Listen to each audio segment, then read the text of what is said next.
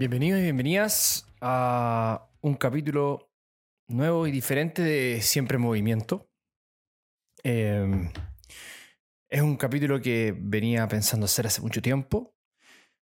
Un capítulo difícil por, el, por lo que conllevó hacerlo. Es un capítulo que, que tardó cerca de ocho meses en realizarse y no sabía que lo iba a hacer, de hecho, cuando, cuando partí. Y quiero hacer este capítulo principalmente sin referencias, sin promociones. De hecho, solamente agradeciendo a todos los que me han preguntado sobre qué me pasó este año. Eh, este capítulo está hecho simplemente para contarles a tantos que me han preguntado y tirando buena vibra de sin saber qué es lo que me pasó. Así que de eso se trata. Se trata de entender, de hecho, no sé cuánto va, va a durar este capítulo. Eh, traté paso a paso de seguir explicando los sucesos y los eventos que pasaron. Así que de eso se trata el capítulo. Va a ser bastante difícil de, de realizarlo por, por muchos temas emocionales que provoca el mismo capítulo. Eh, lo que pasó, de hecho, genera, eh, me generó retrasos en algo que ustedes ya saben. Eh, se venía un proyecto que debió haberse lanzado un mes atrás, eh, pero no se pudo lanzar. Eh, no pude ir a sacar más material. Así que las cosas que uno muestra en Instagram, las cosas que uno de repente está eh, siempre a 100%, eso mm, no es la vida real. Eso, la gran parte de las personas quizás lo, lo entienda, pero hay muchos que quizás no lo entienden. Uno de repente se muestra entrenando, se muestra mm, estudiando, pasando lo increíble, pero hay veces que no quieres mostrarlo y no se muestran las cosas negativas. En este caso no, no se mostraron esas cosas negativas y quise guardarlas para un momento especial también. Quería digerirlos yo, quería eh, entender qué es lo que estaba pasando y creo que este es un buen momento como para poder explicarles de una manera más nutritiva y que sirva, además, no solamente para ustedes como terapeutas o como entrenadores entender los estragos que causan una lesión, sino que también para ti, por ejemplo, si estás pasando por una lesión, eh, te pueda servir. Por eso a los entrenadores y a los kinesiólogos que tengan personas pasando por lesiones de este tipo o otras, ojalá puedan compartir esto. Ojalá puedan compartir este podcast. Sobre todo este capítulo. No, no me importan los anteriores, este. Y no, no me importa si sigues escuchando o no. Lo que me importa es que quizás te pueda ayudar en algo. Creo que sí. De este capítulo también van a salir más derivados. Derivados porque creo que los profesionales que me han ayudado tienen algo también que contar. Así que desde ese punto de vista, esta es una saga que se abre hoy día, titulada con el primer nombre del capítulo, Me lesioné. Y esta es la historia de una de las lesiones más invalidantes que he tenido. Yo a lo largo de mi carrera de movimiento tuve muchas lesiones. Tobillos, rodillas, no tengo cruzado anterior, o sea, tengo el cruzado anterior, perdón. Se cortó mi ligamento cruzado anterior a los 13, 14 años, por lo tanto no tengo cruzado anterior que me sostenga el desplazamiento anterior de la tibia sobre el fémur. Tengo un cajón positivo en la, rodilla derecha. Esa estuvo un año, un, sí, un año más o menos de rehabilitación. Eh, he tenido problemas en las caderas, he tenido problemas en mi hombro izquierdo. A veces las personas creen que uno es, es, de, es de roca y no se rompe con nada, y sí, nos rompemos. Es una de las grandes cosas que me gustaría dejar en claro. Sí, nos rompemos. Y es normal romperse cuando tu vida gira en torno al rendimiento. Así es. Así que he tenido muchas lesiones. Afortunadamente que yo haya sentido nunca me he desgarrado, solamente 15, eh, fracturas mmm, desde chico hasta grande. O sea, he vivido alrededor de lesiones por mucho tiempo. Sé lo que se sienten, pero esta fue la más devastadora que he sufrido en mi vida. Y no lo estoy exagerando. Eh, este capítulo va dedicado a una persona en particular que fue eh, la que estuvo todo el tiempo conmigo, de todo el proceso, que fue mi esposa Belén. Ella se llevó gran parte de la carga, gran parte de la carga de escucharme todos los días, cómo me sentía, cómo estaba, de verme. El miedo que ella sentía de verme también como estaba era brutal. Em, por tanto, espero que este capítulo pueda servir para muchas personas y que em, el sufrimiento haya servido para algo. Em, y en este capítulo también te voy a dar, eh, contar las estrategias que utilicé, eh, los profesionales que llevé. hay dos anécdotas tremendas, lamentablemente, y nuevamente desde el modelo biomédico, desde la medicina alopática, con nefastos, pero nefastos, y repito, nefastos pronósticos con respecto a mi lesión. Ustedes saben que yo no soy de funar, no voy a funar, no voy a mencionar nombres de quienes no me hayan dado la autorización. Em, lógicamente, si alguien me pregunta dónde no referir, voy a decir dónde no ir. Eh, pero fue total y absolutamente defraudado, un proceso de, de sentirse defraudado en esos procesos y que te dan más fuego, más intención, más ganas de seguir educando a más personas para que puedan ser escuchadas y darles otro tipo de atención. Según dos profesionales médicos que me vieron, yo hoy día no debería estar trabajando, no debería estar corriendo, no debería estar levantando peso. Y ellos dicen que probablemente de aquí a un corto tiempo podría quedar en carretillas y sentado en una silla de ruedas. Es, eso me dijeron, y no solamente a mí, sino que a mi señora. Les voy a comentar las historias más adelante, pero fue así. Y no fue hace un tiempo atrás, fue hace unos meses atrás. Sí, pues, estoy sintiendo ahora el sistema simpático cómo se, se activa porque me da una rabia una rabia. Y lo que quise hacer en ese momento fue ir con mi esposa. Solamente porque yo a veces tiendo adornar la historia. Me gusta el arte, me gusta generar esta expectativa. Y muchas veces me dicen, ah, le estás poniendo color. Y esta vez no le estoy poniendo color, chicos. Fue así. Ella lo puede corroborar. Em, y del mismo modo, ojalá que este podcast le llegue a algunos de esos profesionales. Ojalá. Ojalá. Y ojalá encontrarme alguna vez con ellos de frente, que probablemente no se van a acordar de mí. Uno, sí. Uno no se va a acordar de mí, el otro sí. Eh, porque uno era muy preocupado, pero le faltaban las herramientas, y el otro no tenía preocupación por absolutamente nada de lo que yo considero necesario para decirse profesional del área de la salud. Bien, Vamos a comenzar. Son, son en total 27 puntos. Vamos con el punto 1.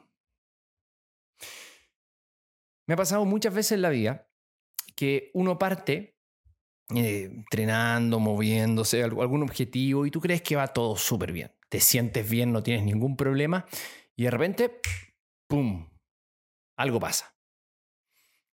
Y tú decías, pero ¿cómo? Si estaba todo increíble y de repente te ves en un hoyo. La última vez fue el año 2019 cuando yo venía trabajando de 8 de la mañana hasta 6, 7 de la tarde y previo a abrir MS estaba trabajando de, o sea, eh, durante la apertura del nuevo centro MS que tuvimos en el 2016, hasta el 2019 estaba trabajando de 8 a 10 de la noche, no paraba, no paraba. Trabajo físico, entrenamiento, trabajo físico, entrenamiento. Y me vino un burnout, me provoqué un burnout por mis malas decisiones y terminé con tres meses de licencia, lo que se genera en, un burnout. Algún día voy a contar sobre eso. Em, pero bien, yo pensaba que iba todo bien, no me dolía nada, no me sentía nada, hasta que un día empecé a sentirme raro el cuerpo, todo, y ¡pum! Me explotó en la cara. En este caso, la tormenta me explotó, o la bomba, mejor dicho, me explotó el 13 de mayo de este año en Las Vegas. Y les voy a contar cómo fue la historia. Yo estaba em, camino a Las Vegas sintiéndome con un poco de molestias en, la zona lumbar. Nada, nada del otro mundo. Em, incómodo, un poco rígido. Estaba recién adaptándome para un proceso de competición que quería hacer este año. en long cycle, una técnica de kettlebell sport, la cual requiere bastante movilidad de la columna lumbar y la columna torácica, cosa que es bastante muy, muy, muy interesante hacer esa técnica, la cual per se no daña el cuerpo, está muy, muy, muy bien hecha. Em, y venía ya con un tercer ciclo de, de, de 12 semanas de entrenamiento ya había logrado terminar 10 minutos con 22 kilos por lado, o sea, con 44 kilos hacer un cycle, sacaba un poco más de 100 repeticiones, estaba bien. Físicamente muy, muy bien. Mentalmente mejor que nunca. Y habíamos comprado hace unos meses atrás unas entradas para un concierto que se llama Sick New World. Estaba System of a Down, em, estaba eh, Korn, Deftones, Evanescence, POD, eh, Placebo, em, Incus, incontables artistas que amo, son parte de, mi, de todos los días. Los que escuchan mi historia son, todos los días los que están ahí eh, en mi historia y también lo que estoy escuchando siempre. Ahora estoy escuchando ellos. Em, y estos eh, artistas estaban todos en Las Vegas el 13 de mayo y yo me fui con mi esposa dos primos y la polola de un primo. Uno de mis primos parte de, la vida, o sea, uno de mis, de hecho, mejor amigo. Viaje soñado. Llegué el 12 de mayo a Las Vegas y en Las Vegas, primera vez yo ahí, bueno, estaba vuelto loco. Increíble, Las Vegas, me encantó. Siempre había ido a otro tipo de, lugares en Estados Unidos, más tranquilo, a lo mejor ya Disney, eh, harta gente, pero, pero Las Vegas era como un Disney para adultos. Entonces dije, bueno, increíble, vamos.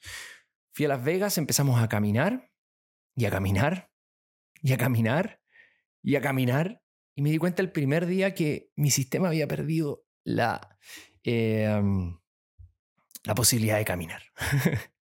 me empezó a molestar mucho más. E, esa, lo describo como que ese, ese dolor en la zona lumbar baja me empezó a, a aumentar como si fuese una aguja en un principio, después ya era una quemazón en toda la zona lumbar. Qué raro. Si el año pasado yo había estado con Belén caminando. Eh, caminamos más de 160 kilómetros, algo así, en, en, Colombia. Distintos terrenos, todo increíble, que eso después tiene harto, harto que ver con, con la, lesión que tuve. Pero no los terrenos, sino que el que no me duela en diferentes tipos de terrenos es algo que aprendí después. Pero bueno, mucho olor, mucho olor. Y me acosté y dije, puta, ojalá que esto no me caiga el concierto. Primer concierto que me va a doler la espalda. Y yo no soy alguien que, que sufra de dolor de espalda. Me molesta.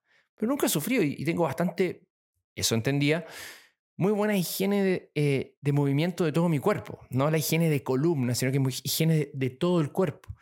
Hago mis Jefferson Curls, que son increíbles para la, para la eh, para la columna, entreno en rangos terminales de la columna, no la mantengo siempre en neutro, salgo del neutro continuamente. Y llega el día del concierto y dije, no, aquí no me la puede ganar. Eh, sorry, soy muy antifármacos, pero no importa, naproxeno, algo me alivió. Estuve las primeras tres o cuatro horas del concierto, mm, más o menos, pero por lo menos podía disfrutar, hasta que en uno de los moch o estas cuando se junta gente, ¿cierto? se empieza a rotar, a rotar, a rotar. Yo estaba eufórico, con unas cuantas cervezas en el cuerpo, producto de, claro, estaba ahí, estábamos con Belén, y era mi banda favorita, System of a Down. Uno de los tatuajes que tengo acá es de, la banda System, em, del, del, disco homónimo System of a Down, esa es la manito que tengo ahí. Y un tipo grande, atrás, ¡pum! pega en la, columna, la parte baja, y me hace como rápidamente un whiplash, una extensión y sentí que se ajustó hasta, hasta el cuello, así. Y en ese momento fue como, oh, justo lo que me molestaba, me acaban de pegar ahí y de repente, dolor se desvanece. Dije, perfecto, sigamos. Soy bastante poco kinesofóbico, o sea, yo no le tengo miedo al movimiento nada, entonces fue como, bueno, a moverme. Me, acuerdo que nos sentamos después en el suelo, nos pusimos a mover. Me molestaba, pero con esta especie como de ajuste que me pegó, me, ayudó bastante. Pero empecé a sentir con el pasar del tiempo que me iba achicando, achicando, flexionando. No podía extender, no podía extender. Me dolía el pecho, me dolían los hombros, todo estaba compensando. Y finalmente el dolor ya era insoportable. Llegué a Deftones, eso fue como a las 7 de la tarde. Partimos a las 11 de la mañana. A las 7 de la tarde llegué a Deftones y no me podía mover, chicos. Chicas, no, no me podía mover. Estaba en el suelo, me dolía. Estaba sentado, me dolía. Estaba parado, me dolía. Estaba idiota, llorando. En ese momento uno, piensa, bueno, vengo para acá, me he sacado la cresta trabajando, estoy gastando plata y esta plata se me está quemando con dolor.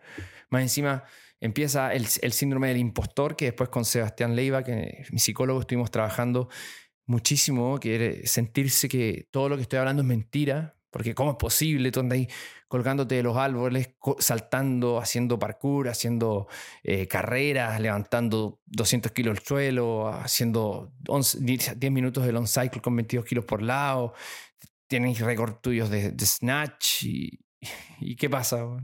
Vaya a un concierto y que hay todo como un viejo, todo cagado.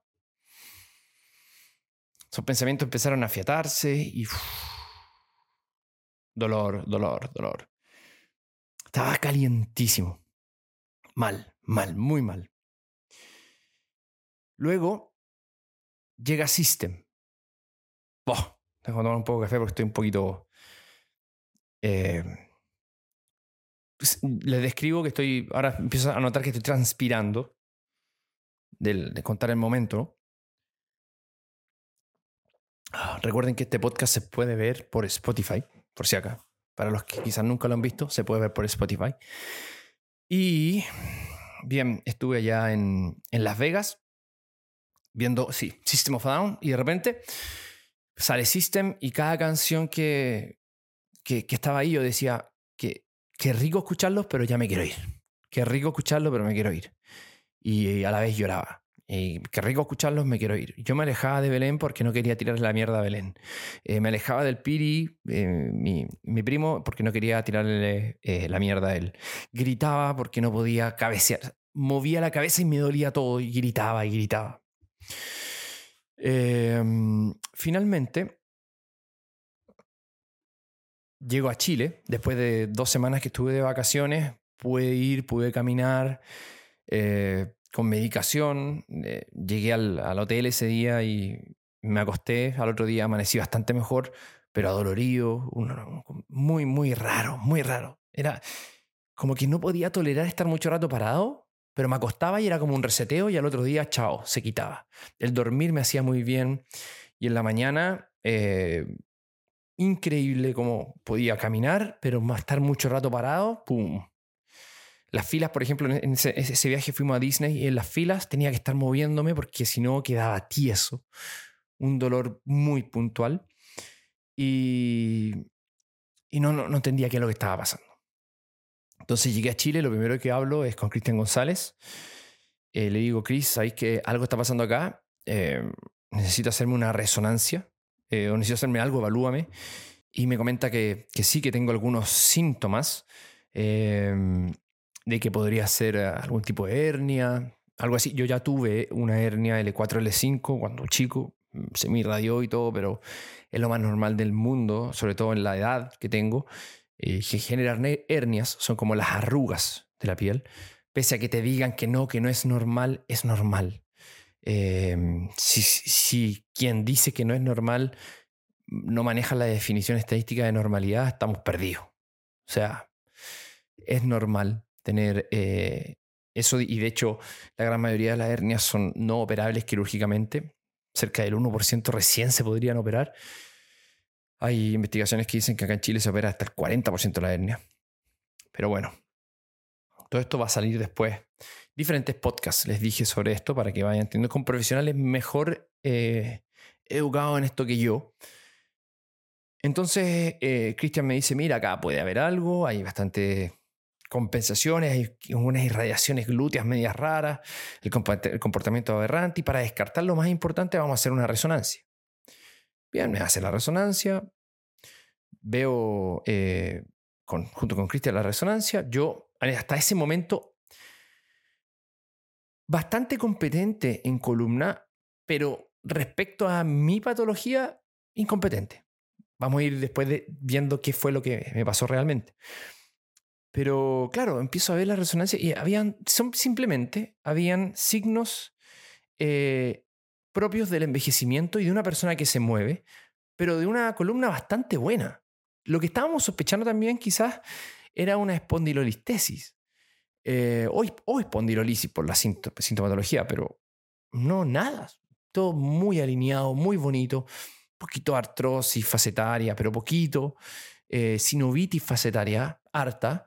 Em, tenía discos degenerados, L4, L5, L5C1, discos negros deshidratados, normal, sobre todo en esa zona, em, y signos propios de, del envejecimiento.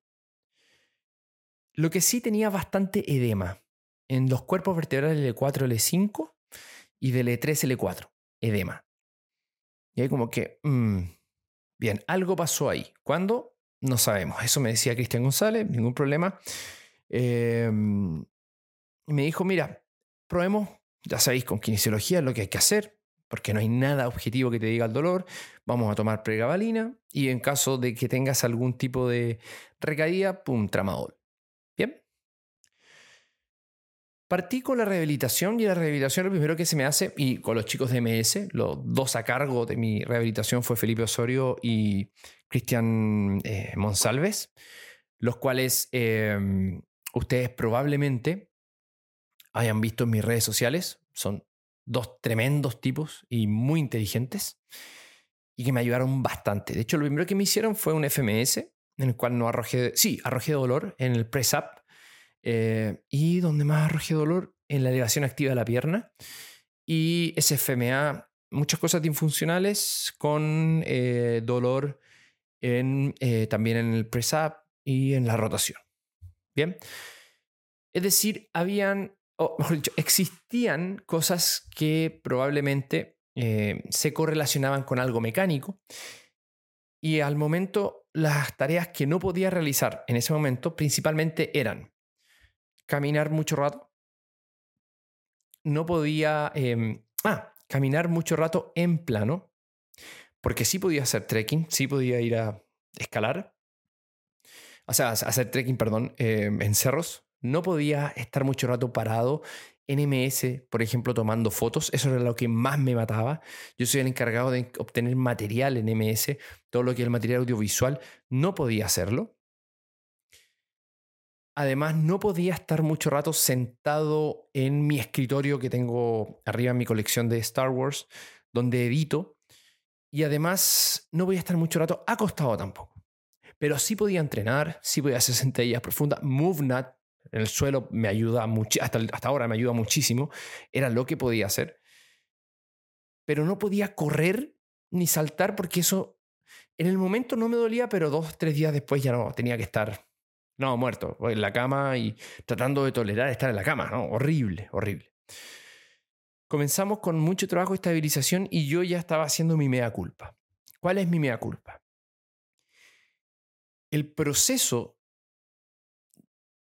pandémico me hizo aprender muchísimo de lo que están viendo ustedes ahora, de podcast, de educación online, de redes sociales, que me hizo cambiar mi forma de trabajo, de estar moviéndome ocho horas al día mostrando movimientos más mi entrenamiento sin estar en ningún momento sentado, me hizo revertir eso a estar en pandemia por lo menos 10 horas sentado y saliendo del proceso de pandemia, yendo simplemente a tomar unas fotitos, hablar con alguien en MS, ver un poquito y nuevamente sentarme a editar todos los materiales que yo estaba sacando.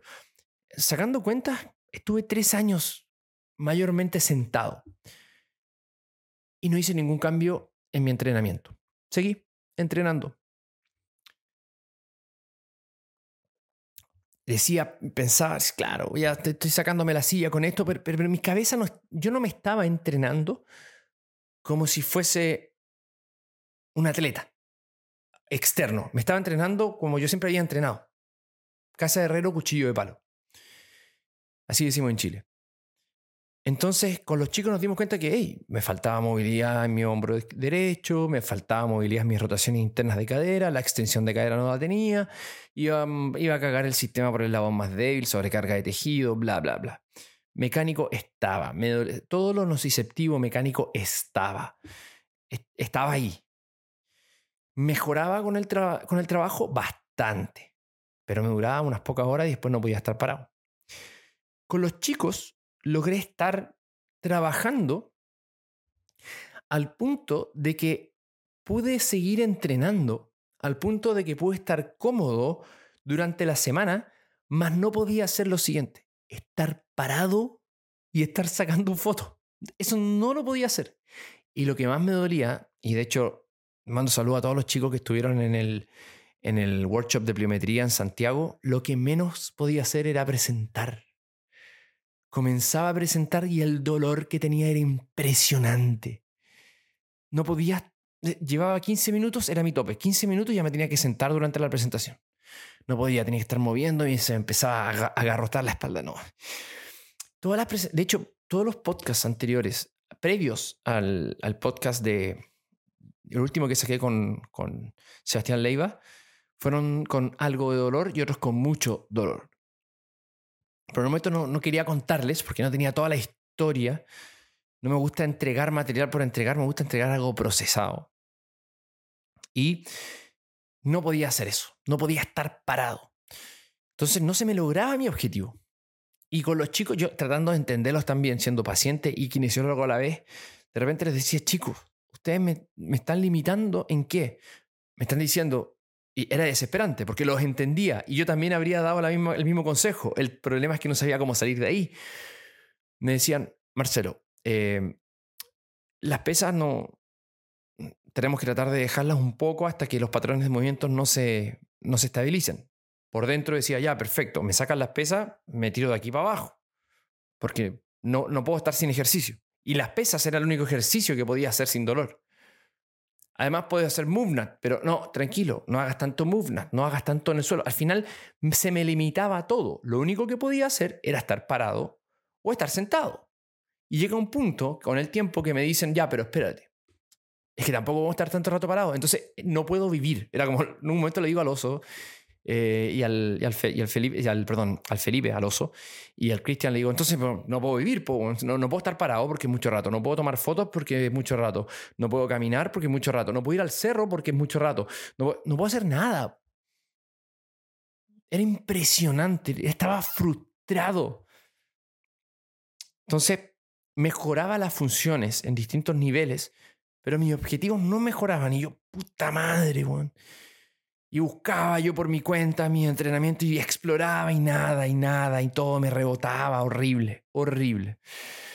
Em, pero ahí voy a dejar claro, con ellos llegué al 80% de mi rehabilitación. Estoy hablando, estoy resumiendo varios meses. Estoy hablando de mayo, junio, julio, agosto, septiembre, varios meses. Pero el problema es que dentro de esos meses tuve episodios en donde yo me sentía muy bien para hacer la tarea. Y dije, vamos, hoy día es la semana en que me puedo sentir bien. Voy, comienzo a tomar fotos y en un momento estaba en MS, tomando fotos en la tarde. Me voy a parar, fue un día lloviendo, me acuerdo. Me voy a parar de un, como estar acuclillado. Me paro, ¡pum! Siento un, fue un piedrazo en la espalda que casi me desmayo del dolor al suelo. Costó un buen rato, varios, varios minutos poder pararme. Llego al, al camarín. En el camarín me voy a tratar de cambiar de ropa. No puedo. Llamo al kine, al oso. Oso, ¿sabes que ayúdame? No puedo, ir, no, puedo moverme. Hablo con Belén. Belén me va a buscar. En el auto, boom, lloro, lloro, lloro, lloro. No sé qué pasa, no sé qué pasa. Me siento horrible. Va, va, va, va, va, va. Llego a la casa. Bueno, mal, mal, mal, mal mucha rabia, mucha ira y no podía expresarla, quería pegarle algo y no podía pegarle a nada.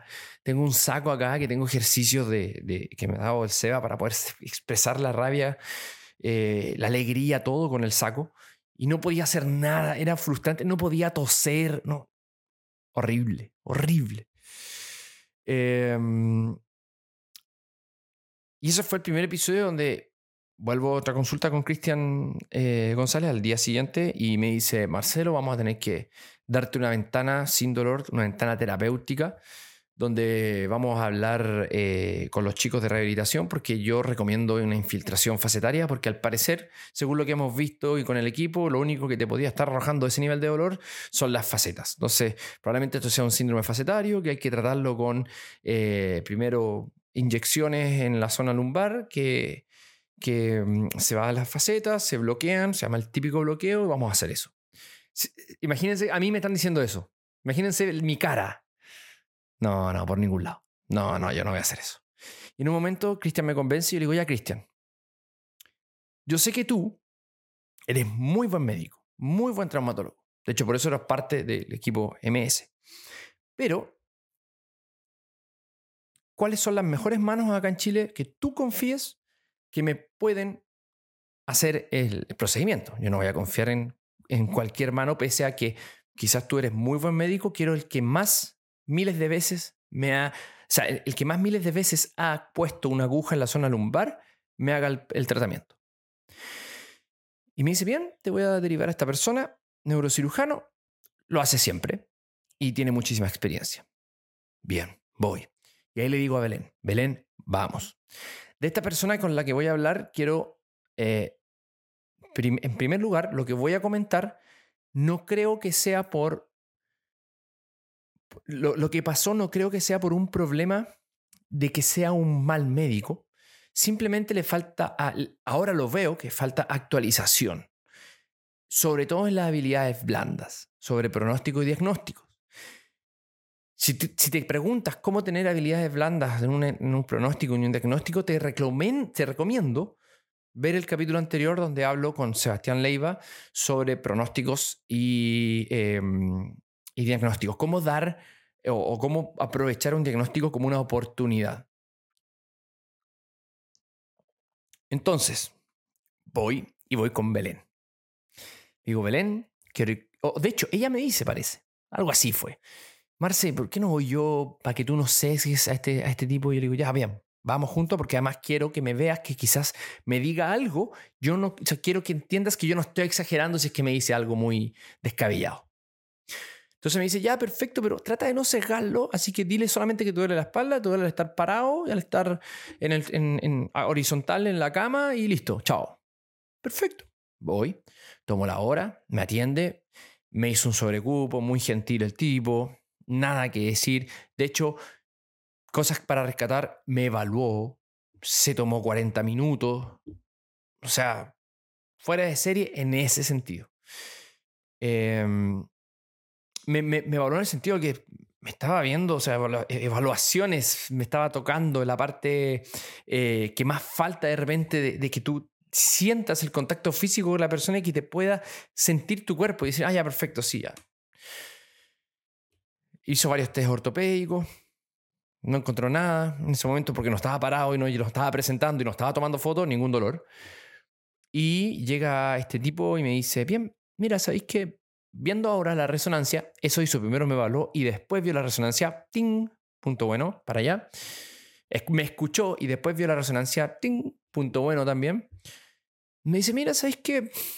No sé si hacer un bloqueo acá.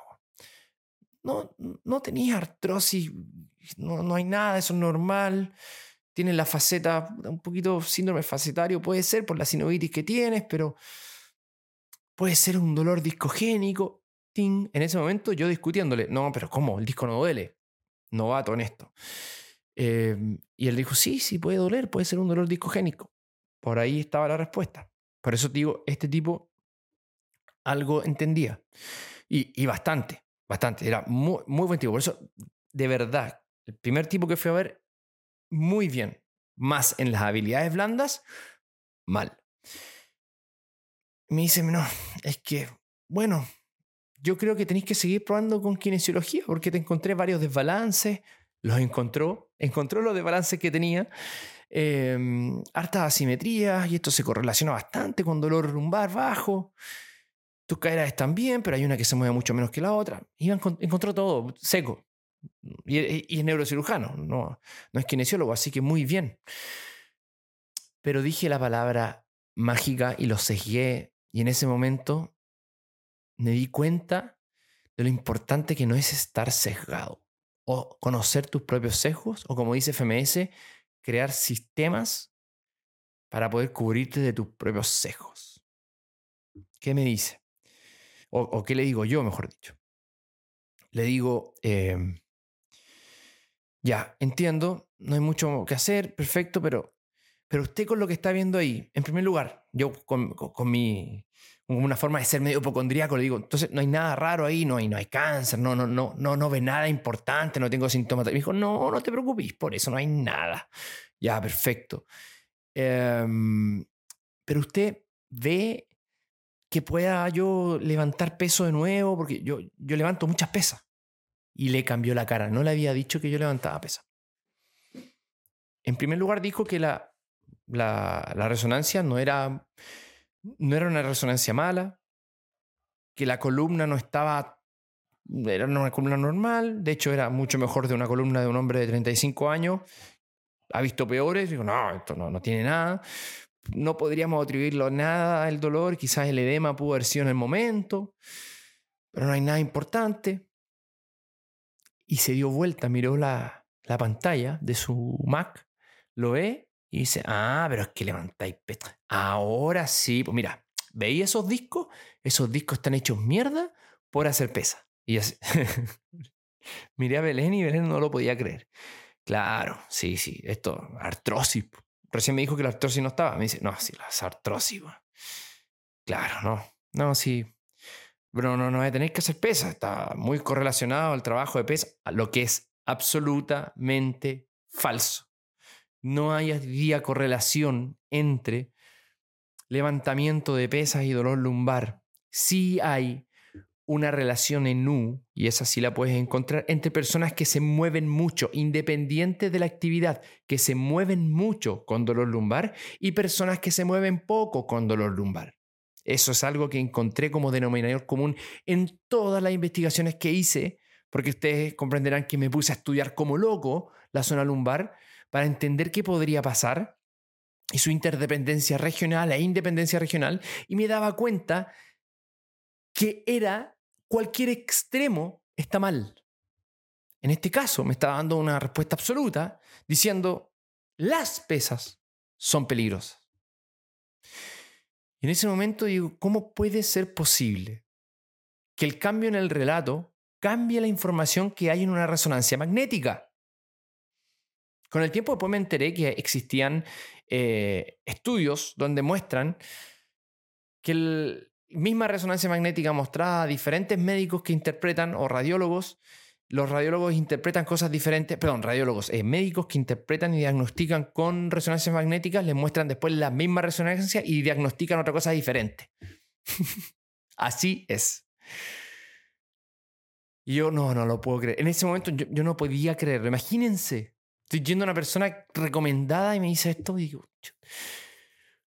Ah, bien, en ese momento eh, le digo, bien, pero usted me mencionó el disco génico, todos los discos génicos son, en ese momento, ahí yo estaba errado, después seguí estudiando más y ahí me encontré con esto, pero dolor discogénico no está muy, muy documentado, entiendo que, que, el disco no, no, no, duele y si está deshidratado está así, no, no, no va por ahí el problema. Y me dice, sí, efectivamente, puede, tener algún tipo de reinervación, se ha encontrado eso. Me lo dijo él, en ese momento yo no escuché mi problema como paciente. Y no me convencía. Yo le empecé a discutir ciertos datos objetivos sobre los levantadores de pesa en ese momento.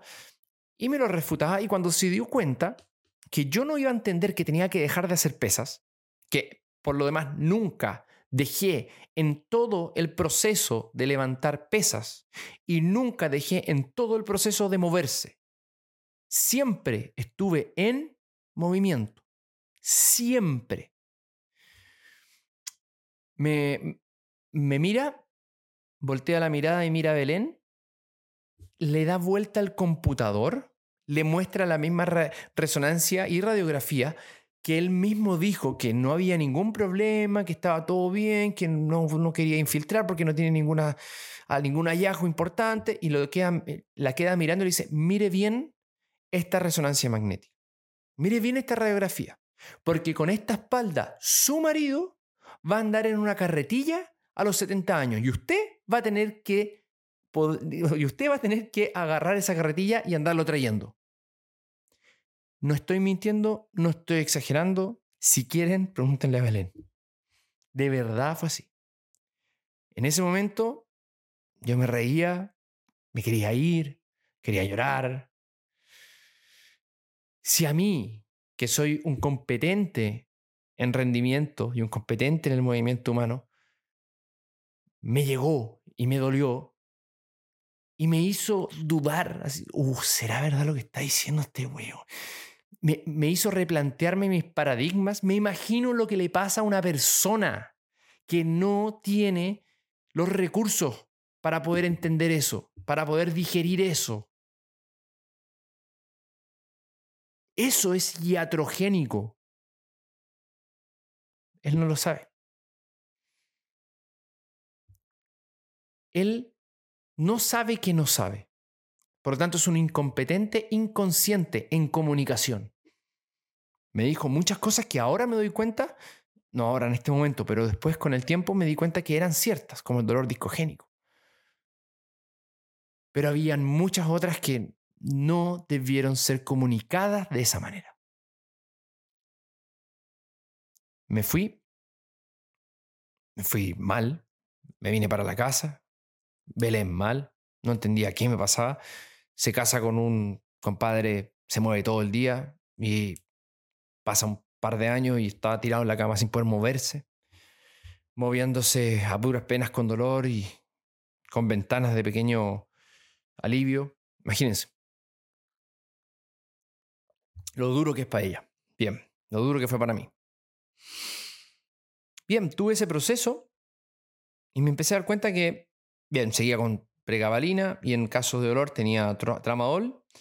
Y en un momento, este, este médico me dice, el mismo que me dijo eso cuando me estaba despachando, me dice, pero oye, te dejo algo por si tenéis dolor, si tenéis que presentar.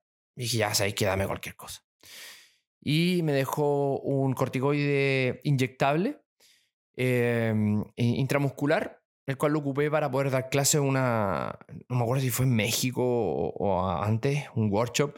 Me ayudó de una manera, hey, ahí había una pista.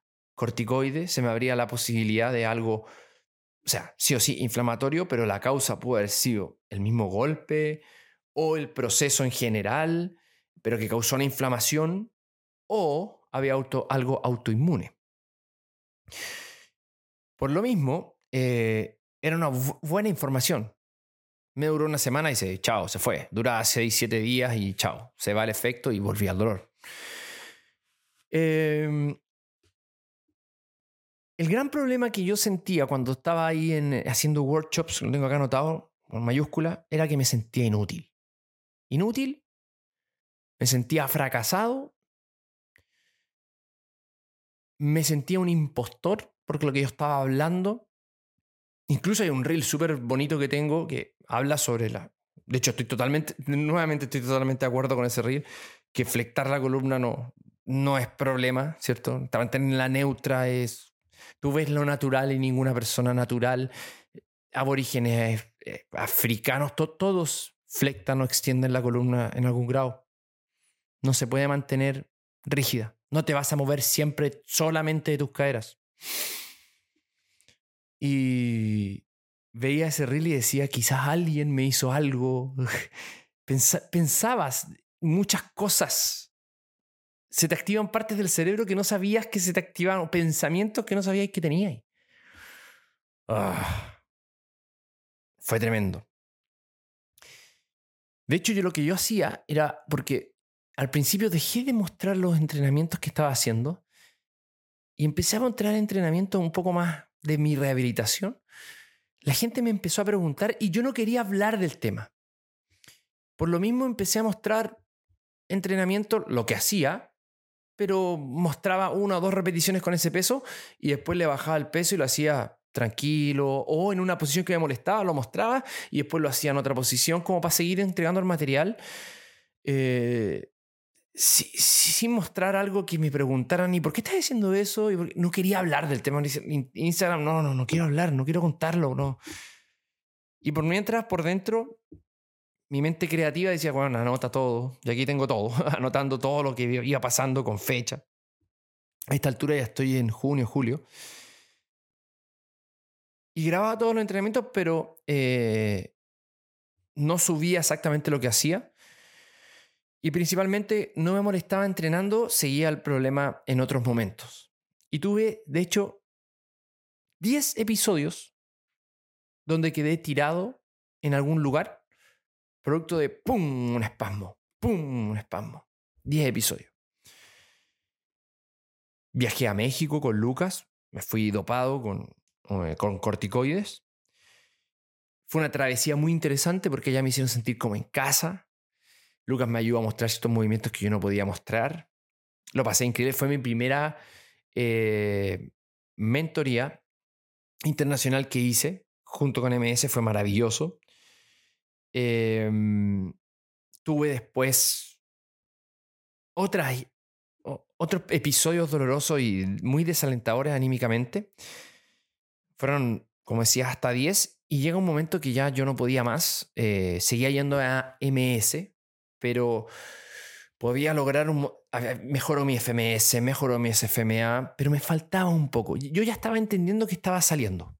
Ya se, se notaba que estaba saliendo, pero presentar, en vez de durar ya 10 minutos, duraba 2 horas, pero después quedaba tirado. Eh, llegó un punto en que, de hecho, un día entero estuve presentando sin dolor, pero al otro día no podía, entonces como que no, ah, había algo que yo ahí estaba muy negativo y no podía sacarlo y no podía sacarlo llamo a Yair o, mandé un mensaje a Yair, uno de, mis mejores amigos, está en Estados Unidos y me dice, bueno, ¿por qué no, no hablas de esto con, con, con Stuart McGill, weón? Y yo, mmm, buena idea, weón. El mecánico de la espalda tiene un libro que se llama Back Mechanic. Sí, habla con él, yo, puedo, yo te puedo conseguir una, una hora con él, lo vemos. Y dije, bueno, buena idea, pero voy a partir conociendo su literatura. Más de lo que ya lo conocía, que era poco. Me leí alrededor de cuatro libros. Eh, o sea, perdón, me leí cuatro libros y alrededor de no que contrataron con ellos, a ver, 20, 30 papers que han trabajado y han colaborado con McGill. Unos muy difíciles de leer, otros me los leí no completos, simplemente la parte que necesitaba.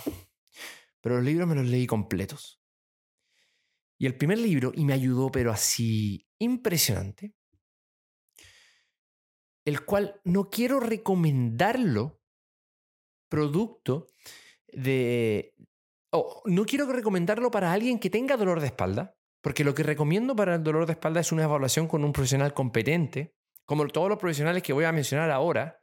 Uno, Cristian González. Dos, Felipe Osorio. Tres, Cristian González o NMS y vamos a seguir avanzando que otros profesionales estuve viendo.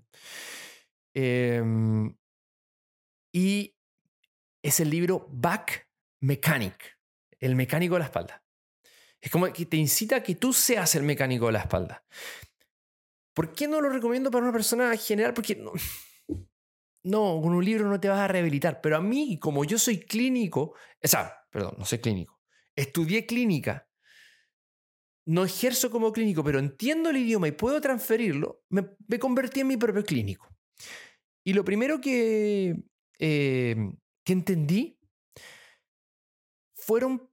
Eh, me leí este libro y lo primero que hago es una estrategia que nombra ahí que es muy, muy, muy inteligente. Dice, se, se ha descubierto que las operaciones en columna estas operaciones que son exploratorias, son gran parte de las operaciones son exploratorias cuando no saben cuál es la causa del dolor. Hay muy pocos cirujanos que te pueden decir, sabes que esta es la causa del dolor que partió de manera insidiosa y ahora está de manera persistente. Muy pocos en el mundo te pueden decir eso. Eh, entran simplemente a, vamos a hacer esto de rutina y vamos a ver si funciona. Y la, la gran mayoría de las personas se siente bien. ¿Pero por qué se sintieron bien?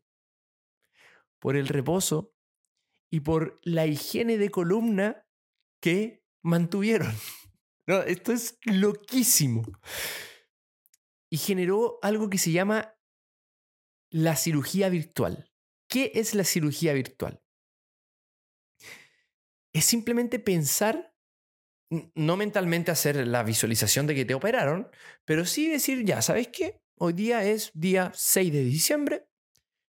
El 7 de diciembre me voy a comportar como un post-operado de columna y voy a vivir por tres o cuatro semanas los mismos cuidados de un post-operado de columna. ¿Qué es lo que haces? Disminuye la cantidad de fuerza que estás haciendo, protege en rangos seguros de columna, proteges las hipermovilidades, estabilizas, trabaja la respiración, la meditación. Y me empezó a disminuir el dolor. No, no estoy, no, no estoy huellando. Me empezó a disminuir muchísimo el dolor y además empezar a entender mi columna, no solamente la mía, sino que empezar a entender más allá de la columna. Ese libro me lo devoré en dos días. Eh, después me fui a eh, Los trastornos de, la columna, propiamente tal, un libro que tiene él. Después me vi al The Gift of, Injury, después me fui a otro más. estaba entendiendo de columna. En uno de esos libros aparece em, casos donde han tenido problemas en no ver bien la resonancia. Y fui a ver mi resonancia a encontrar qué cosa más podría tener. Y encontré algo que ningún médico me dijo. Ningún radiólogo informó. Fracturas. Fracturas. En los cuerpos vertebrales, en el hueso cortical, como si fuesen mordiscos. Producto de un problema que se llama vértebra en labio, que toca, y en ese momento entendía que esa era la zona de edema y más inflamada. Y tenía un nódulo que se llama nódulo de Schlom, pero Schlom, eh, siempre se me olvida cómo pronunciarlo. Eh, es, imagínense, entre comillas, también le dicen eh, hernia vertical, que es cuando en vez de salir por posterior o en vez de salir por anterior, la el núcleo pulposo sale por arriba y rompe el hueso esponjoso. Es una fractura del platillo terminal que rompe el hueso esponjoso. Y ahí, uff, lo encontré, aquí está, está la radiografía, parece que fue eso, hasta ese momento, parece que fue eso. Y esto está empezando a generarme un dolor que ya lleva varios meses, en ese momento ya cuatro o cinco meses. Y empecé a leer y decía que, claro, este tipo de, este tipo de fracturas y este tipo de dolor, en conjunto con el dolor discal, que provocaban. Ah, espera, ¿por qué después llegué al dolor discal? Porque demostraba eh, McGill que además en personas con estos discos que se han roto por algún motivo, generalmente, algo que no comparto del todo de él, generalmente por muchas flexiones o levantamientos o mucho movimiento en general, con o sin pesas, eh, generas un rompimiento que además él mismo dice que es parte de la edad que pasa eso, parte de moverte. En un principio no duele, pero cuando el cuerpo se da cuenta de que hay algo roto, llegan y, ojo, si tú eres paciente, tranquilo, que lo que estoy hablando no es que estás roto y que cagaste. Mírame, no tengo dolor ahora. No tengo dolor, así que tranquilo, estoy hablando cosas importantes en términos de, de, lo que pasa en el cuerpo, pero no es lo mismo que dolor. Ojo, no es lo mismo que dolor. El problema en un tejido no es lo mismo que dolor. Bien, así que no, no, tranquilo, no, no, no quiero sensibilizar a nadie ni tampoco ser catastrófico con alguien. Te estoy diciendo simplemente que algo se rompió, como cuando te rompió una cicatriz, pues hay que esperar que eso sane y hay que direccionarlo y después puedes seguir con tu vida normal. Entonces, al momento de, romperse, se generan sustancias inflamatorias normales para la recuperación, las cuales duele, y se genera una reinervación y revascularización. Y un disco que por dentro no está muy inervado, por dentro comienza a tener inervación, porque puede empezar a meterse esas ramas nerviosas. Eso descubrió eh, o, describió eh, Stuart y y muchos dolores discales lo atribuyen a eso. Ahí estaba. Ese disco se había roto en algún momento. Y además, en el concierto, el 13 de mayo, explotó emocionalmente algo en esa zona. ¿A qué voy? Que ese dolor fue tan agudo en un momento tan bonito que me lo arruinó y generó algo que vamos a llamarle y que vamos a hablar sobre eso. Después les voy a decir con quién vamos a hablar, pero un mecanismo top-down más un mecanismo periférico. ¡Pum! La receta para el dolor que tuve. El dolor más invalidante que he tenido en mi vida. Al punto en que esta reinervación te va provocando más dolor. ¿Por qué? Y, ojo, no es el disco dañado, es la recuperación del disco. Después empecé a investigar, a investigar y claro, como se está reinervando, los potenciales de acción de esas neuronas son muy bajos. Perdón, los umbrales son muy bajos, por lo tanto cualquier movimiento las estimula. Y ahí venía ese dolor repentino a movimientos tan pequeños como estar parado, cambiar de dirección un poquito, pero las pesas le daba la sensación de estabilidad, rigidizaba la zona y no generaba dolor. En cambio, un pequeño movimiento como un tropezón, ¡pum! generaba una estabilidad y inestabilidad y eso, ¡pah! espasmo y venía al círculo vicioso. Pensamientos top-down, mecanismos top, bottom-up, chao. Bien, es tremendo. Entonces, cirugía virtual se hace, mejora bastante. Y en eso voy a hacer un workshop de pliometría. Em, en, ah, sí, voy a seguir esta parte, eh, pero voy a un workshop de pliometría en Santiago, hablo con una amiga, le pido una recomendación de médico por si haga para saber, porque me dice, oye, te veo bien mal, ahí está bastante mal, le mando un saludo a todos los que estuvieron ahí en pliometría, ahora sí puedo hacer el workshop de mejor manera. Em, inmediatamente me dice, ¿sabes qué anda eh, a, esta, a este compadre? Después le digo a, nuevamente eh, a Cristian, oye, ¿dónde puedo ir? Bla, bla, bla. Finalmente, entre recomendaciones, llego a un médico en una clínica en Santiago. Miembro del equipo de columna de una clínica. No voy a mencionar la clínica, no voy a mencionar a la persona,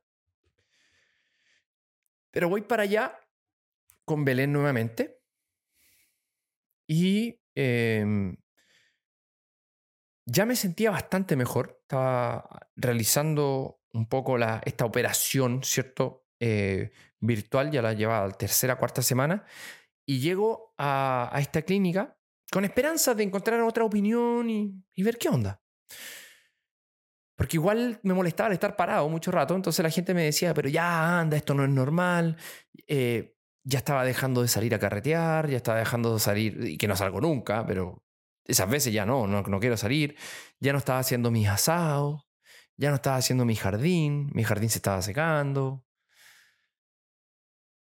Qué época más, Bueno, hace poco, pero es muy duro, muy duro.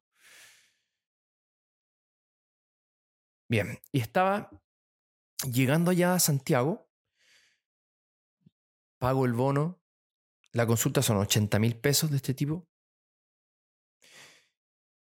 Entro y me saluda sin mentir. Los que puedan ver ahora, sería ideal que puedan ver eh, el Spotify, pero me saluda así. Abre la puerta, me mira rápidamente. Hola, ¿qué tal? ¿Cómo estás? Pasa. Mirando el suelo, como preocupado, mirando el suelo todo el rato, ni siquiera mirándome a mí. Eh, toma asiento, eh, cuéntame, ¿qué, qué, pasa? En ese momento yo le había dicho a Belén Belén, yo le voy a contar todo, le tengo que decir todo porque finalmente prefiero que entienda qué me está pasando, quién soy, a qué vivo, que no decirle nada y, y no sesgarlo, porque ya probamos esa fórmula, vamos por la otra. Le explico.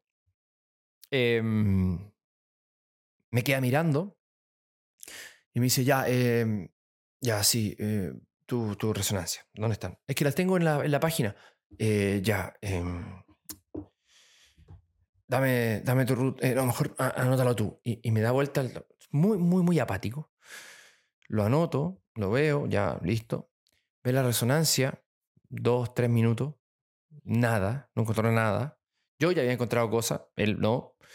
No, aquí no hay nada, se da vuelta. Eh, vamos a ver eh, tu evaluación.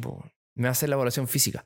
No me saca las zapatillas, no me saca los pantalones, no me saca mi polera, nada. Me dice, anda a tocarte la punta de los pies.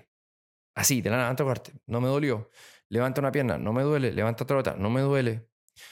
En la cama me agarró una cadera. ¿Te duele? No. ¿Te duele? No. Perfecto, siéntate. Así fue. Menos de un minuto la evaluación física. Estoy pagando 80 mil pesos por ir a una de las clínicas más grandes de Chile. ¿Qué está pasando? Bien. Queda mirando la, resonancia. Ya, mira, es que aquí hay un problema. Hay mucha ignorancia en esto.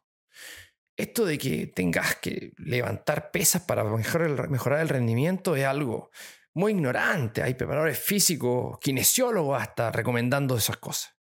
Es una ignorancia tremenda. Mira las artes marciales, mira las personas de, de, China que entrenan en templos sin levantar ni una sola pesa. El compadre no tenía idea de lo que estaba hablando, era un ignorante. No tenía idea y era un ignorante. Pero me estaba diciendo eso a mí. Yo era una de esas personas que recomiendo las pesas. Y las sigo recomendando. Y no dejé de hacer pesas. Y ojalá me esté escuchando, pero bueno, no dejé de hacer pesas, compadre. No.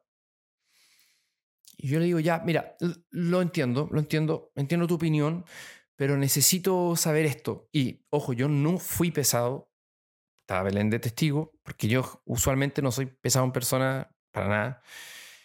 Y le digo, ya. El problema es que al hacer pesas no me duele. A mí me duele al estar parado tomando fotos y sobre todo al estar parado trabajando, presentándole a las personas. Y eso es lo que más me duele. Entonces, me duele emocionalmente y físicamente. Entonces, quiero buscar otra forma. Quizás tú conoces a alguna otra persona que haya tenido esto, algún paciente, y me detiene mientras yo estoy tratando de expresarle algo. Me detiene. Me dice, hey, para, para. Marcelo, ¿por qué nosotros trabajamos? Yo en ese momento fue, bueno, nosotros trabajamos porque en verdad, yo trabajo porque me llena mi trabajo, porque lo que hago es, en ese momento, yo ya me había interrumpido, porque yo, llegué a la frase porque lo que hago y mi mente, ¿qué quería decir? Es ayudar a más personas a no estar en la situación que estoy ahora, por lo tanto, eso quería comentarle. Y él me dice, no, pues, Marcelo, nosotros estamos acá para ganar plata. Nosotros trabajamos para ganar plata. Yo estoy acá para ganar plata. O sea, si no puedes ganar plata parado, busca otra forma de ganar plata sentado. Así me dijo. 80 lucas la consulta, parte del equipo de columna de una tremenda clínica.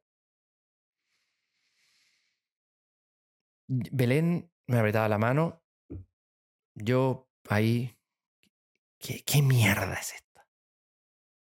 ¿Qué mierda es esta? Parecía una película. No, no, no, no, no, no era la realidad, weón. En ese momento dije, este es un pobre infeliz, que lo único que le gusta es la plata, metiéndole cuchillas a personas, probablemente contando cuántas columnas tiene que operar para poder pagar la casa y el auto que tiene. Y dije, ¿por qué estoy acá? Porque necesito saber nuevamente por último, si es que lo que tengo no es de vida o muerte. Digo, ya, ¿sabes qué? Eh, ¿Podéis ver de nuevo la resonancia? No hay nada, nada malo, nada raro. Eh, no, no, yo no. Y tampoco infiltraría porque no sé dónde. El dolor, en algo le achunta este tipo, le dice, el, dolor puede ser de varios lugares, no sé, no, no, no, no, no, no hay que hacer mucho acá. Listo, chao, agarro mis cosas, me voy. Nefasto. Debo decir que es el peor médico que he visitado en mi vida. Ni siquiera por las habilidades blandas. Porque las habilidades técnicas que tiene es nefasto. Te creo que debe operar increíble. Pero ¿cuántas de esas personas que está operando quizás ni siquiera necesiten esa operación? Muchas personas con las que he conversado esto me han pedido el nombre, yo no he dado el nombre de él, no lo voy a dar no me interesa, yo no funo. Creo que es una manera muy, muy poco em, justa de hacer las cosas. Pero sí lo cuento. Así que cuídense de esas personas que están por ahí. Cuídense. Son, existen, todavía existen. Y le hablan así a personas como yo. ¿Qué es lo que hizo este... Tengo muchos adjetivos para decirles, pero no se los voy a decir. Este ser humano, ¿qué es lo que hizo en mí? Me inyectó encina. A esto. Le metió encina dije, te voy a tapar la boca. Imagínense todos, todos los adjetivos que quieran. Se los dije todos en la mente. Te voy a tapar la boca. Me acordé cuando jugaba básquetbol y quería ganarle un equipo que le tenía bronca. Te voy a tapar la boca. Todo, todo lo que se puedan imaginar se lo decía.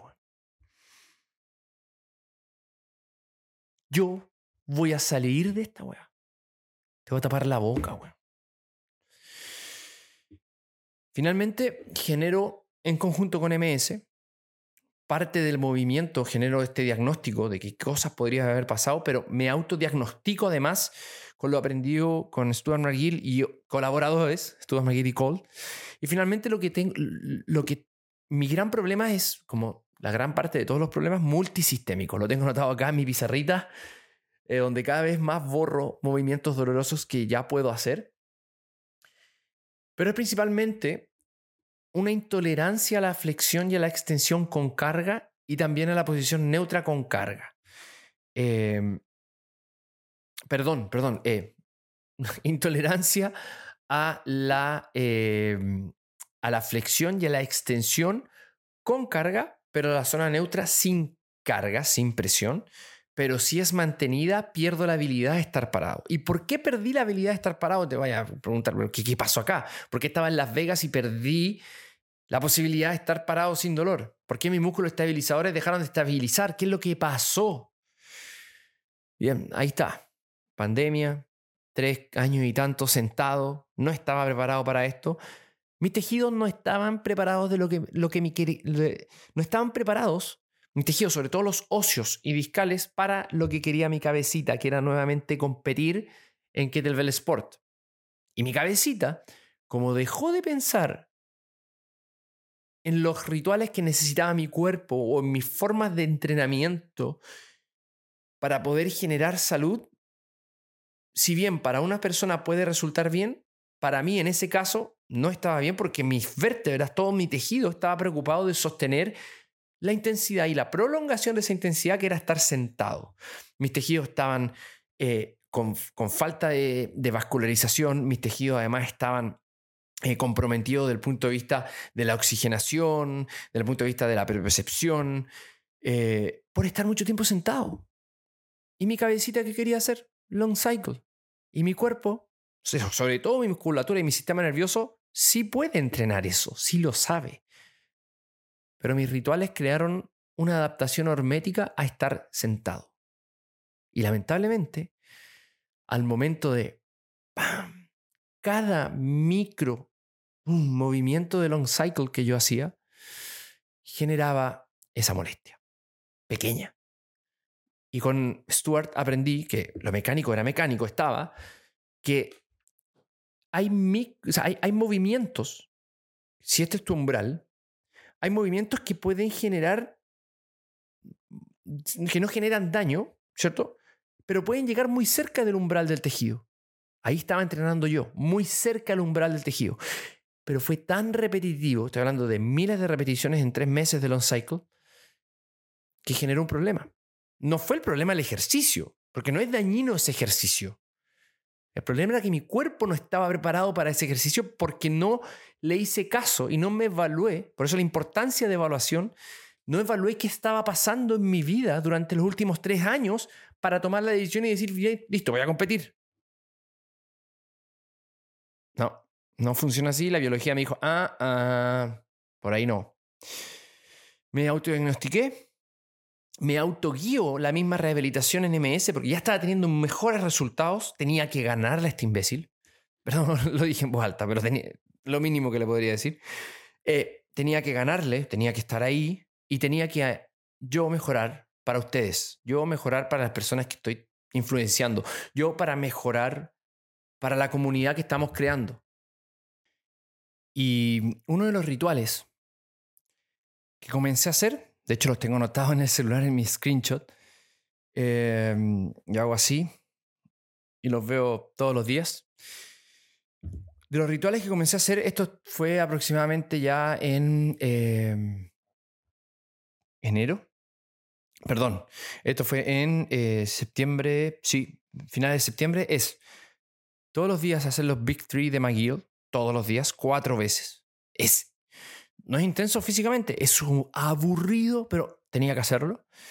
Me estaban dando resultados muy de a poco, pero tenía que hacerlo, sobre todo en los momentos sintomatológicos. Tres veces al día tenía que salir a caminar rápido, no podía caminar lento. ¿Por qué? Porque la caminata rápida disminuye el momento y la compresión y la rotación sobre la zona lumbar. La caminata rápida ayudaba, ciclo estiramiento, acortamiento muscular lento, a producir esta economía en la carrera, en la caminata. Y entendí, gracias a McGill, el por qué cuando salí hacer un montón de cosas. Por ejemplo, cuando salía a hacer trekking, que ahora lo tengo que hacer por obligación prácticamente, no me molestaba, porque el terreno irregular ayuda a que la, compresión de la zona no sea siempre en el mismo lugar. Em, esto me ayudó a volver a entrenar sin velocidad, porque al mínimo gesto me molestaba y me dolía, y, el espasmo duraba mucho rato, ya estaba chato. Luego, empiezo a darme cuenta que mis parámetros empiezan a subir, pero tenía cada dos semanas unas recaídas horribles. ¡Pum! Caía. ¡Pum! Caía. Y sobre todo presentaba y ¡pum! Caía. Tenía que salir de nuevo, andaba bien, a ver, ¡pum! Caía. Y me leo un paper, eh, uno clásico, creo que me lo había leído antes, pero no recuerdo mucho, el, Cognitive Functional Therapy, eh, ¿Por qué? Porque en ese momento, en ese, ese, día, yo estaba haciendo mis rituales de Wim Hof, que en ese momento tampoco podía meterme a la barrica por la molestia en la flexión, no podía hacer retroversión, esto que estoy haciendo ahora, no podía hacerlo. Y qué rico hacerlo. y no me duele y em, leo ese paper y veo que... Ah, pero ¿por, ¿por qué leí ese paper? Porque estaba sintiéndome muy bien haciendo respiraciones parasimpáticas, trabajando mucho lo que es Wim Hof. A mí me encanta eso, me gusta hacerlo eh, por cosas personales y cada vez que lo hacía me sentía mejor. Y dije, ¿no habrá algo de mecanismo top-down? ¿No habrá algo acá? Y tenía un conjunto de, de amigos clínicos, los cuales erraron desde el primer día eh, en pensar que lo que yo tenía era una sensibilización central erraron del primer día y yo del primer día sabía que no era sensibilización central. Pero cada vez que conversaba con ellos, y voy a proteger sus nombres eh, por un tema eh, bien, bien estratégico, pero voy a proteger sus nombres, estos dos eh, amigos clínicos, kinesiólogos, me decían, no, esa es sensibilización central. no, no es. Esto no es sensibilización, no es según como yo manejo la la, definición no lo es. Y yo estaba estudiando muchísimo y, me daba cuenta que lo que más tenía era consistencia. La sensibilización central no tiene consistencia. Es algo muy diferente. Tiene otra respuesta. Y yo no lo entendía. Pero no, me estaba metiendo ahí la idea en su ignorancia, bastante ignorantes en relación a lo que realmente es la sensibilización central y generando problemas.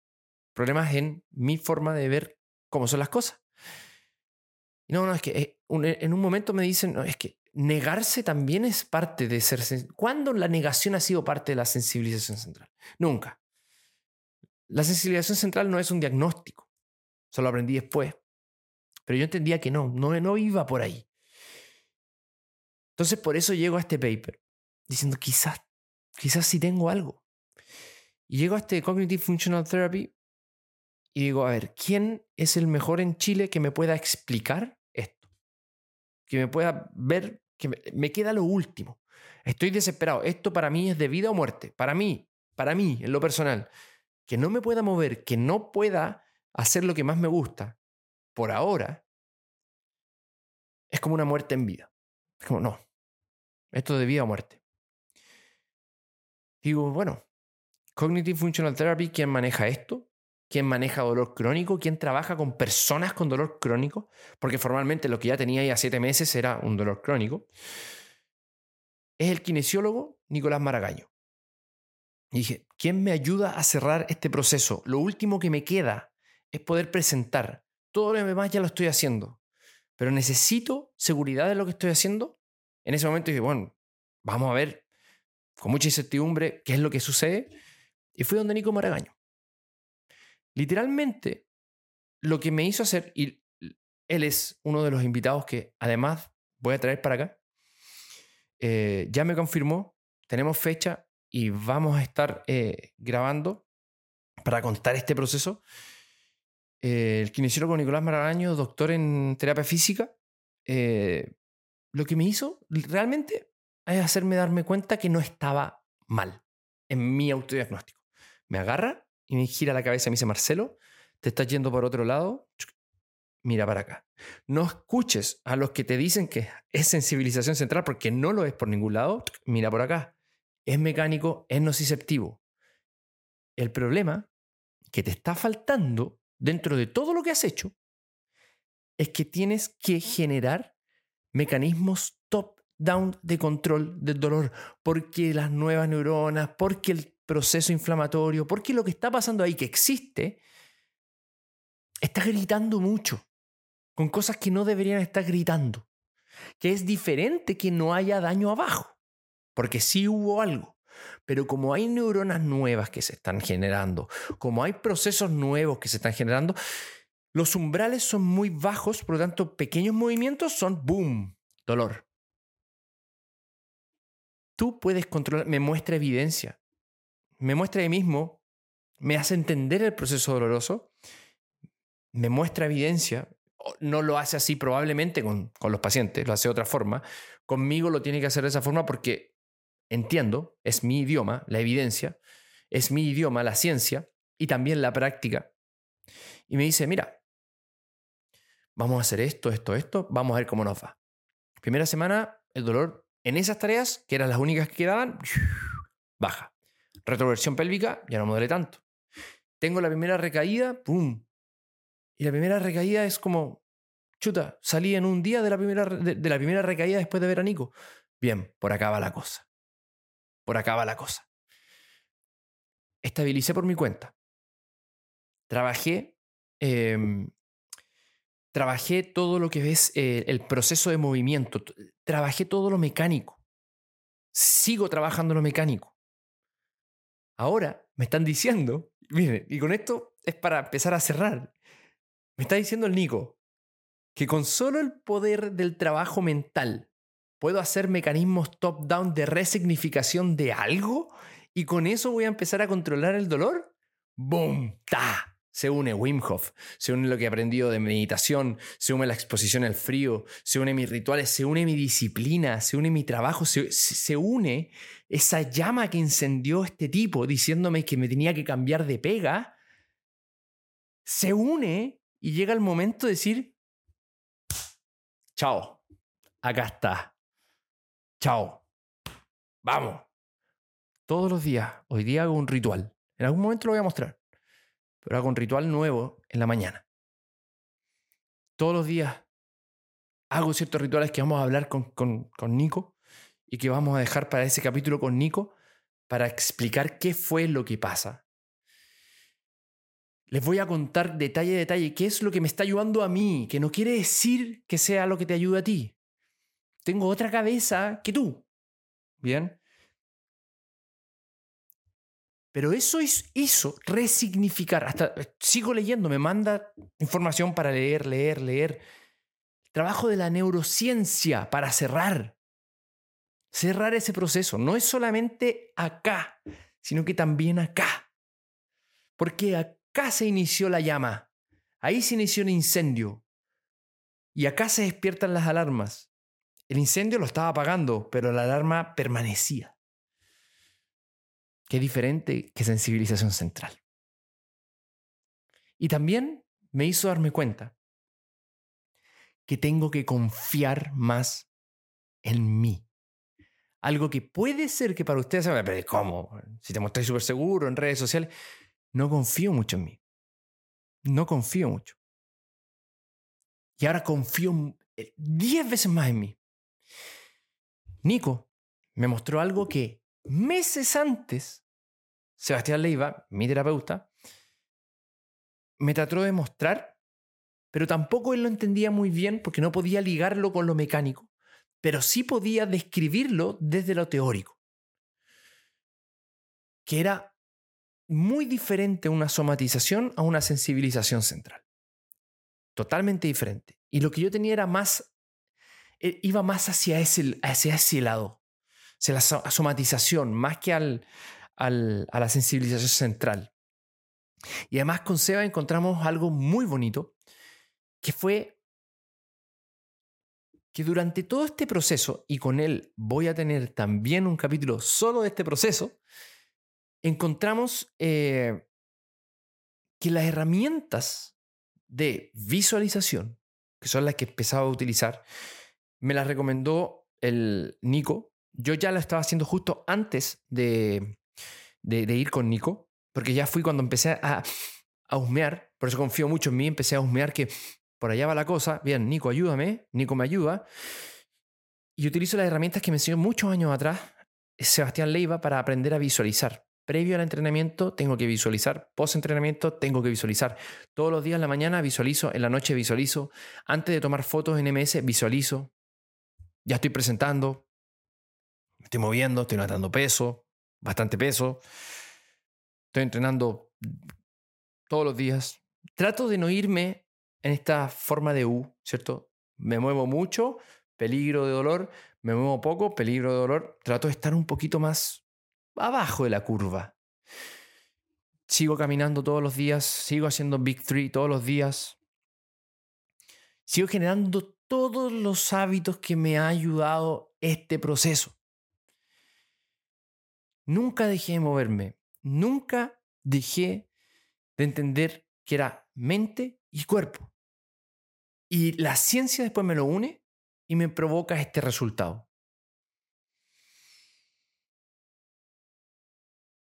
La idea es con el tiempo, con estos capítulos, ir sacando diferentes conclusiones para todos y todas que puedan escucharlo, para que te pueda ayudar. Pero mi principal objetivo de este capítulo es que ahora cuando veas mis historias, ahora cuando me veas entrenando, y piensa que este año estuve, estuve en la mierda, estuve mal, mal, con mucho dolor. Y hay una frase súper cliché como agradezco tener este dolor porque me ha enseñado muchísimo. El dolor no me enseñó. Yo, yo agarré ese dolor y vi una oportunidad. Y en esa oportunidad en la desesperación, la disciplina que he logrado durante muchos años de poder trabajar para entender las cosas, no que me las expliquen y listo, no, dame la pastilla para solucionar mi dolor, dame esto para... No, no, el trabajar para entender me hizo llegar a este cierre que para mí es un cierre de año increíble y es un broche de oro en mi proceso de rehabilitación, que se puede volver a abrir y puedo volver a tener dolor. Pero estoy seguro, estoy seguro que se puede controlar. Sore but safe. Una frase que me enseñó el Nico. Adolorido, pero seguro. Estoy seguro. Tranquilo. Estoy seguro. Es un proceso nociceptivo que tengo que tener la disciplina de seguir trabajando. Tengo que seguir mejorando. Porque yo no me voy a hacer más joven, me voy a hacer más viejo. Tengo que seguir trabajando. Y esto me va a dar muchas más herramientas para el futuro herramientas para mis pacientes y herramientas para mí. Bueno, es impresionante ser paciente. Hace tiempo que no lo había sido, que no hace tiempo que no lo era. Em, y ha sido un viaje brutal. Si tú estás escuchando esto y estás en un proceso de, de lesión, de un proceso doloroso, un proceso que te sentiste identificado con todo lo que dije, en primer lugar, sentirse de la forma que te sientes. Si te sentiste como yo, probablemente es normal. Son mecanismos de eh, de supervivencia. Son mecanismos que se empiezan a activar y que es normal. Y hay que saber cómo alimentarlos o cómo quitarles el alimento. Hay veces que necesitamos un mecanismos de protección y hay que alimentarlos, y otras veces en que tenemos que quitarle el alimento para que esos mecanismos no sigan creciendo. Hay lesiones en donde hay que proteger muchísimo, y hay lesiones donde te digo, vamos a tener que dejar de movernos. Sí. Y hay otras lesiones que no, como en el caso de la mía. Afortunadamente no dejé de moverme, afortunadamente. Subí un poquito en grasa, bajé bastante la masa muscular, bajé bastante la fuerza, pero ahora se está recuperando. Yo miraba esta barra atrás y no podía levantarla, ahora la puse así como ¡pum! Nada. No me podía ni 10 kilos. Bueno, no podía hacer ni cateo en el suelo, me dolía. No podía tocar batería. No podía jardinear, no podía lavar el auto, no podía subir y bajarme el auto sin dolor. Y ahora puedo hacer mucho. Me quedo con lo siguiente. Para cerrar, me quedo con, estamos acá no para ganar plata. Estamos acá, todos los que estudiamos esta carrera, kinesiología, los que estudiaron educación física, los que estudiaron preparación física, los que estudiaron medicina por vocación, los que estudiaron nutrición por vocación, estamos para ayudar a las personas. Estamos para ayudar, sí, tenemos que ser remunerados por lo que estamos haciendo, pero en primer lugar que no se nos olvide que estamos para ayudar. Estamos para inspirar. Estamos para trabajar por el objetivo de las personas. Porque si yo pude salir con toda la ayuda que tengo, imagínense una persona que no tiene esta ayuda. Termina con un low back pain disability, o sea, una invalidez por dolor, por dolor lumbar bajo. Me quedo con entonces estamos para ayudar a las personas. No estamos para ganar plata. Estamos para ayudar a las personas. Y que ganar plata sea una consecuencia de ayudar a más gente que la chucha. Y siempre en movimiento. Chao.